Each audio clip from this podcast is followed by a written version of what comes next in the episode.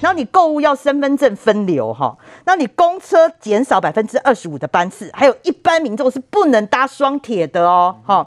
那还有就是你就医要分流，包括你重症啊、轻症都要分流。对影响大家最大的是什么？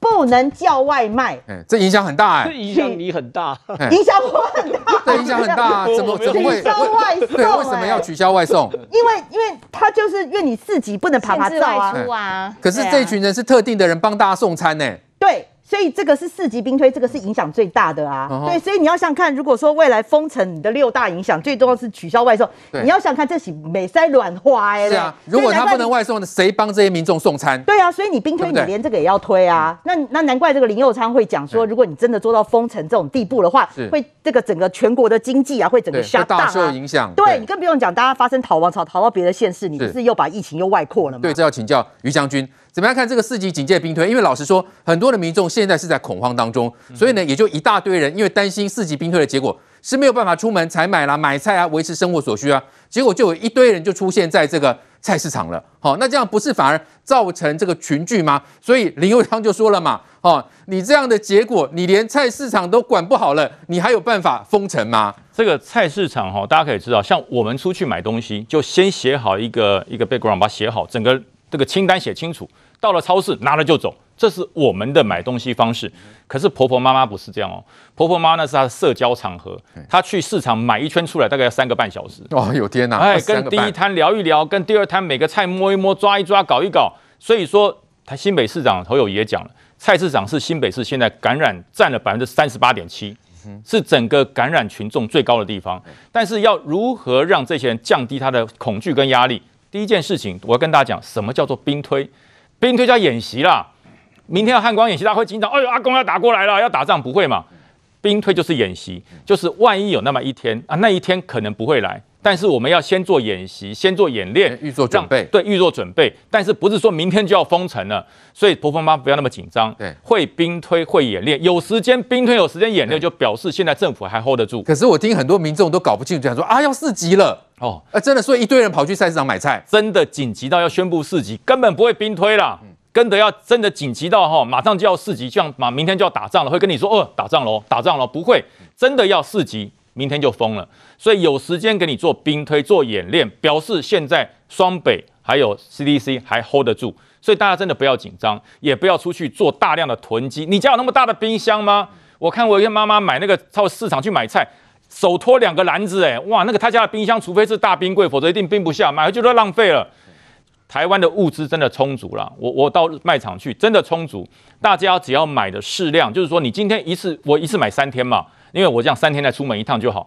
你不要像以前天天出去买三小时，你三天出去一次，就算你憋不住了要出去社交一下，也尽快买完回来。双北也好，全台湾也好，我觉得要走到封城，我觉得这个几率还不大。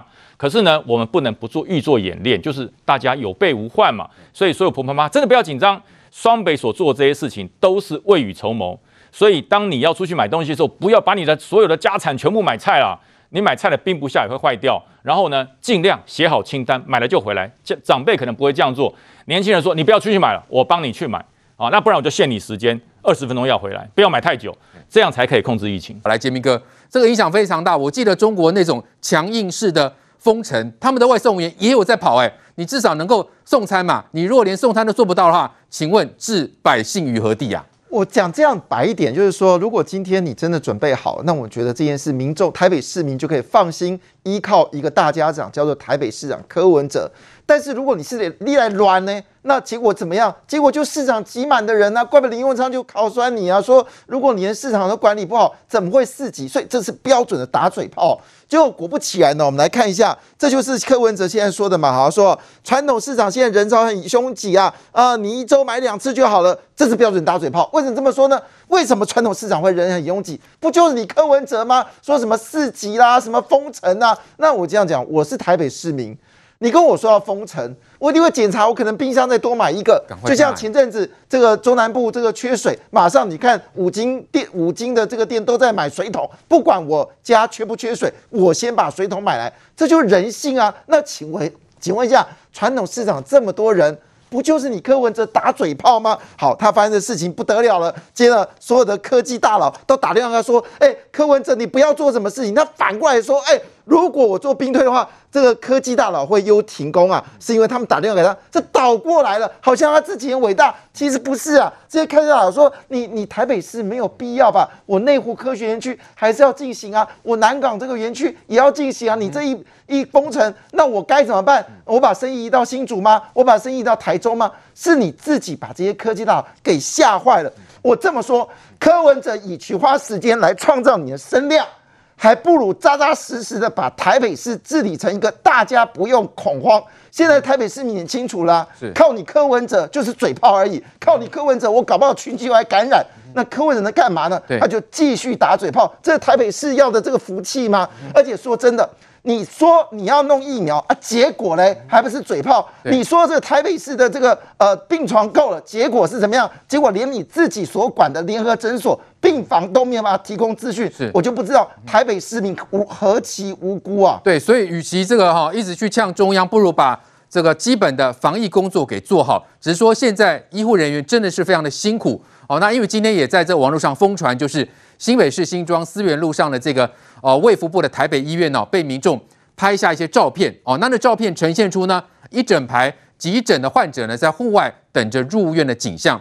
那另外一支影片呢是医护人员哦扫积水，影片曝光后呢引发哗然，那民众也感叹前线的医疗快崩溃。来看 VCR，民众路过位在新庄的台北医院，看见一位位急诊患者躺在户外病床上，穿着防护衣的医护人员一一照护。才刚下过大雨，积水变成小河，医护人员忙清扫，网友看了相当不舍，PO 上网说下了些雨，你们就得不断扫水，让你们在马路边救人，我们纳税人很对不起你们。媒体人黄光芹也 PO 脸书，新庄的署立医院急诊室外，引来网友说不敢相信这是我的国家，感叹这是台湾吗？真的快崩溃了。前立委蔡正元更点名陈时中，大酸看好了全世界，台湾就只示范这一次，讽刺意味浓厚。后，但台北医院急诊科主任上网澄清，之所以在户外处理病人，是因为户外病毒量可以降到最低，等病人核酸检测结果出来，大约三到四小时再决定收治到专责病房还是一般病房。连指挥中心也赶紧澄清，他不是在那里进行相关的治疗，而是在等待这个检验的结果。第一，可以遮风避雨；第二，我想，我们有一些病人在，他不是可以站在那里或坐在那里等，但他也必须要躺卧，他人不舒服，所以我们提供一个好的环境，也有这个医护会去看他。布立台北医院目前，好，他的医疗能量是充足的。全国医师医疗产业工会提出预警，户外等筛检才能有效降低传染风险，强调民众真的要珍惜医疗资源。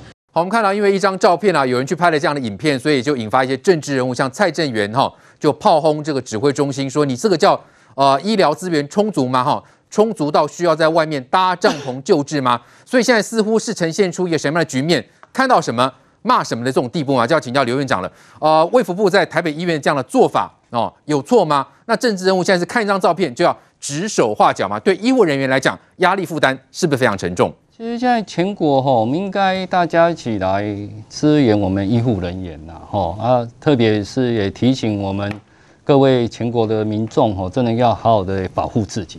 这个这个场面，其实在我们的医院哈，其实我们也会做这样的做这样的处置。用意是啊，因为我们用意就是说，因为现在规定嘛哈，如果是要住院之前。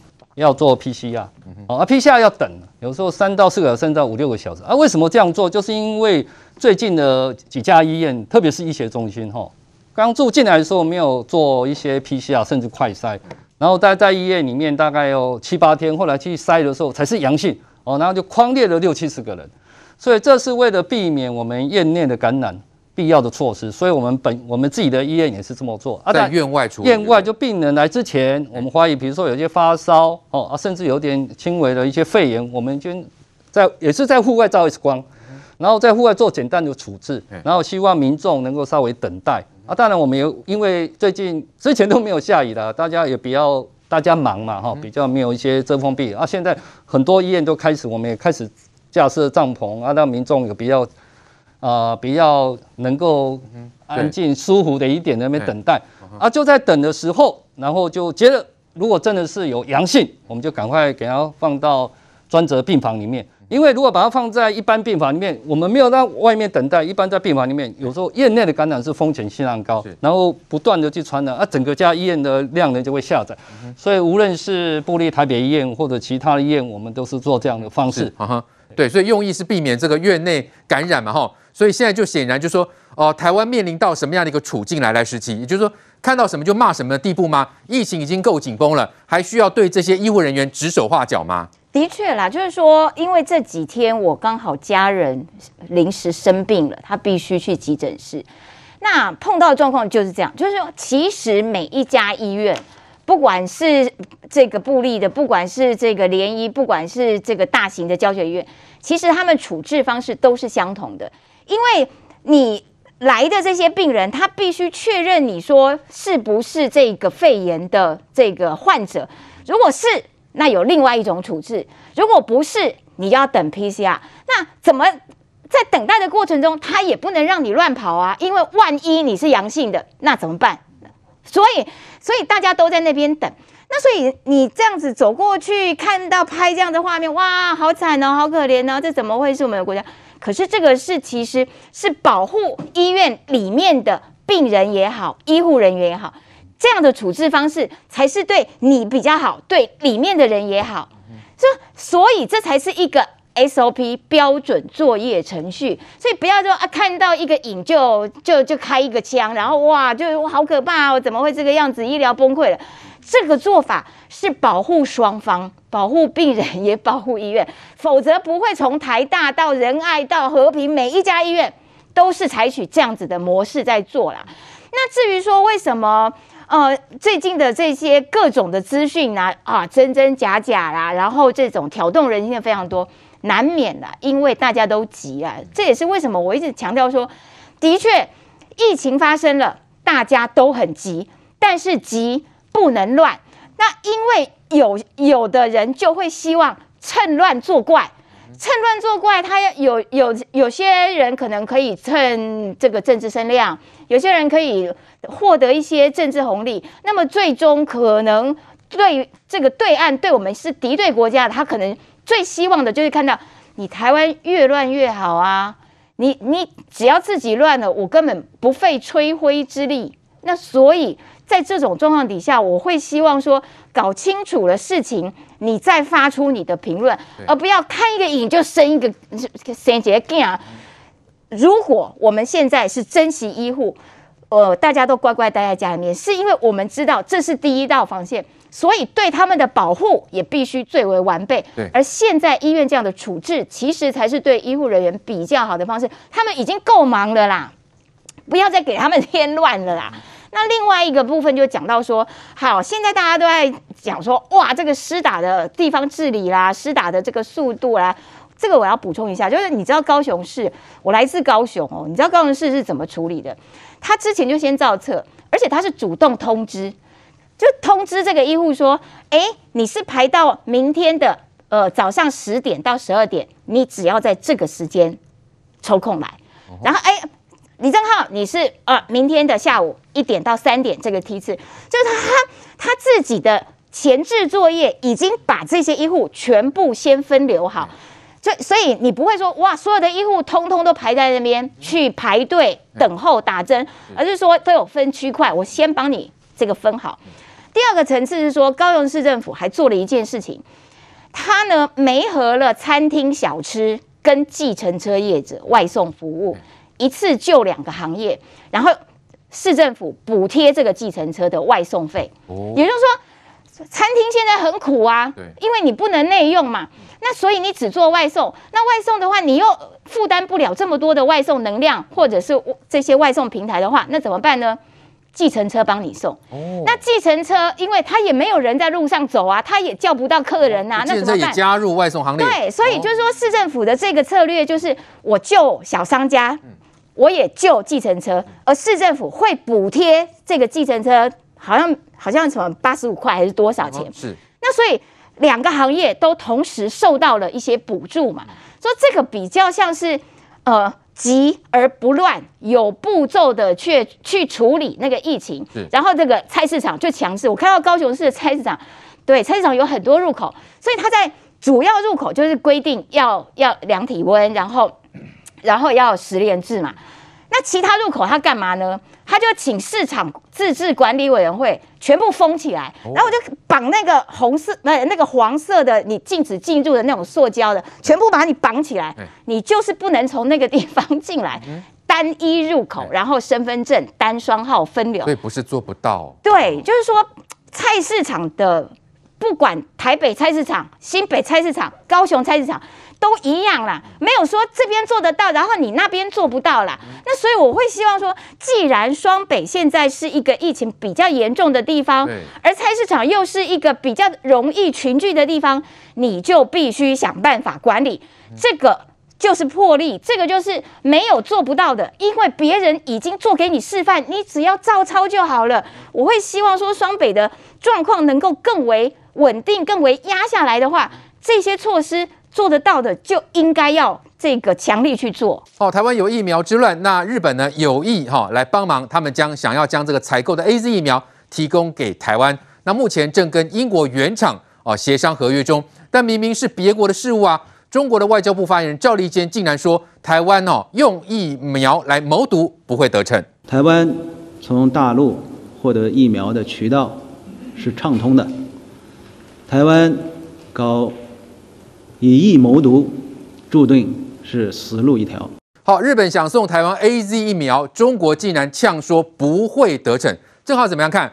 因为我们发现嘛，呃，台湾在外购疫苗显然是有一些困难的，特别是跟德国购买，竟然能够合约都几乎谈成了，最后一刻新闻稿的部分竟然会破局，所以显然是不是中国在从中破坏？然后他在说中国提供给台湾的疫苗是顺畅的。所以呢，一切的引武者是不是就在中国了？引武者是一定是中国的嘛，不然哪有搞那么复杂？我们台湾在 GDP 就是我们的人均收入，我们整个社会的发展，在世界上一定是处于相对前端的那一回，那那那些国家嘛。为什么我们取得疫苗受到这么大的阻碍？当然是中国的中国的阻碍嘛。我其实坦白说，我一直搞不懂一个死结，就是说中国人到底为什么一定要非要逼台湾人打？中国疫苗啊，就这这这件事蛮怪的嘛，对？就是你这件事跟统独其实坦白说真没有关系啊。就是我今天是广东省的人，我也可以想想去打莫德纳，你为什么一定要让台湾人打中国疫苗？这我第一个想不透的地方。第二个想不透的地方，就是我们这个张延廷的前辈啊，哈，空军副司令他特别说嘛，让这在台湾的中国人先打疫苗，结果呢被中国小粉红说这心态是很恶毒的。那奇怪，在台湾的中国人打中国疫苗是恶毒的心态，那你逼台湾人打中国疫苗？难道不是恶毒的心态吗？就这次我真的想不通。可是我思来思去，思来想来想去，就终于搞懂了嘛。他们意思就是说，要展现对于台湾这块地区的控制权嘛，就是这么简单。你今天如果台湾有能力自己跟国外厂商申购疫苗的话，表示。台湾不在中国的掌控之下嘛？对，今天这东西就是它最核心的议题。所以呢，当这样核心议题的核心的议题出来后，才会才会有张亚中这样的人出来嘛？对，以孙文学校接受中国东方文化中心捐赠五百万剂的 BNT 跟国药疫苗嘛？这东西很明显背后就是国台办的影子嘛？就这么的简单嘛？对，他就是要以疫谋。统，你看他们看，嗯、他讲白嘛，说我们台湾叫以疫谋独，我根本就没有觉得什么以疫谋独问题，我们本来就是独立的，我们没有什么以疫谋独问题。任何一个民主的国家，人民都有选择自己要打什么疫苗的权利。他这东西我叫做以疫谋统嘛，这才是最核心的议题嘛。所以呢，中国你可以继续叫没有关系，你可以继续阻挡没关系，所有的事情都告诉我们，中国越阻挡。大家越团结，你看中国过去所有战狼外交最后失败原因就是他硬要打压谁，打压完后大家都站在那个人的旁边一起帮他加油打气。为什么日本现在这么快开始动起来，说一千万剂 AZ 或是多少万剂 AZ 可能要捐台湾？某种程度也是因为中国的打压。那中国更不长眼睛，现在在日本境内打压中日本，对不对？对，我保证。越打压日本政府送的越快，这很清楚嘛，这叫打打台湾牌嘛。是日本现在内部对于中国的讨厌无呃史无前例的高，你越打压里面政治日本的政治人物越好做政绩，赶快给台湾，这东西就叫做台湾牌嘛。所以你可以继续打压没关系，可是我们台湾会走出我们自己的路。的确啊，现在世界各国都希望能够尽快买到疫苗，唯独中国就是要去阻挠台湾。自购疫苗，国栋哥，现在这个剧本是不是非常的清楚？好，一方面阻挡台湾买疫苗，然后另一方面呢，让张亚中这样的人物呢说他有一千万剂的疫苗，哦，可以这个提供给台湾，所以这个超完美剧本是不是完全成型？我不大相信世卫学院去哪里弄一千万枚疫苗，如果是不是中国在背后指示，他哪里会有一千万？对，就是中国背后提供的嘛。对啊，所以我们从这里可以看，如果只是某统的话。那可能大家还会考虑说这是政治因素，我想他可能还不只是魔统哦。如果因为武汉肺炎疫情不花一颗子弹让台湾可以跪求中国疫苗的话，那他这个整个战略成功了。嗯哼，我们一再提醒，为什么如果说主导我们买国外的疫苗，现在连日本要赠送我们疫苗，他都要阻挡的话，那我就不知道中国对台湾这个这个地方他抱的是什么样心。嘴巴讲关爱台湾、利益台湾，嘴巴讲我们可以捐赠你们疫苗，但是实际上做的是另外一回事啊。对。可是最可恶的是，台湾还有一部分人能这样迎合中国这一这个做法，这是最可怕的事情。如果说日本这一次要捐赠我们这些疫苗，然后被挡住的话，日本的政治人物可能会想不通到底是怎么一回事啊。他们也不过是感念。三一一台湾人民对他们日本的帮助，所以对这一次的回馈抱着这个心。可是不要忘了哦，中国的汶川大地震的时候，我们台湾也伸出援手哦，对，也捐了不少钱哦。照道理讲，这次是你中国展现对台湾的关爱嘛？没有，相反。所以当时我一直在怀疑，这个毒就是他制造出来的，台湾根本就被他整个控在这里了。他这个制造这个毒，到今天为止，今天的新闻。现在英国不是只有美国哦，这是英国的报道哦，发现说武汉病毒实验室跑出来那个病毒里面有第四种成分，那个不是自然的，是人工的，所以现在在追这个东西啊。对，到今天为止，全世界已经死了三百多万人了，还搞不清楚这到底是怎么一回事。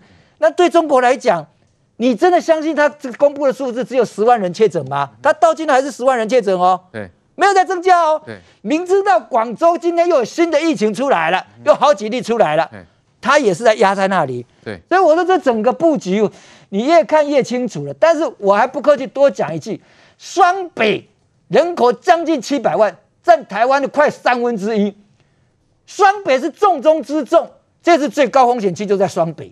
当时我们以为双北市长，一个是医生的专业背景，一个是警察的专业背景，我们以为这两个城市应该可以控制得很好啊。但是今天打开来两个礼拜，大家看了以后，发现官僚的嘴脸、刚愎自用的态度，没有展露专业的给我们看嘛。如果说双北打预防针疫苗打预防的只占百分之三十而已，那你嘴巴一直在喊疫苗干什么？你都没有打完，只打百分之三十啊！那你要疫苗，整天在还哽咽要疫苗要疫苗，你打完的时候我没有了，但今年。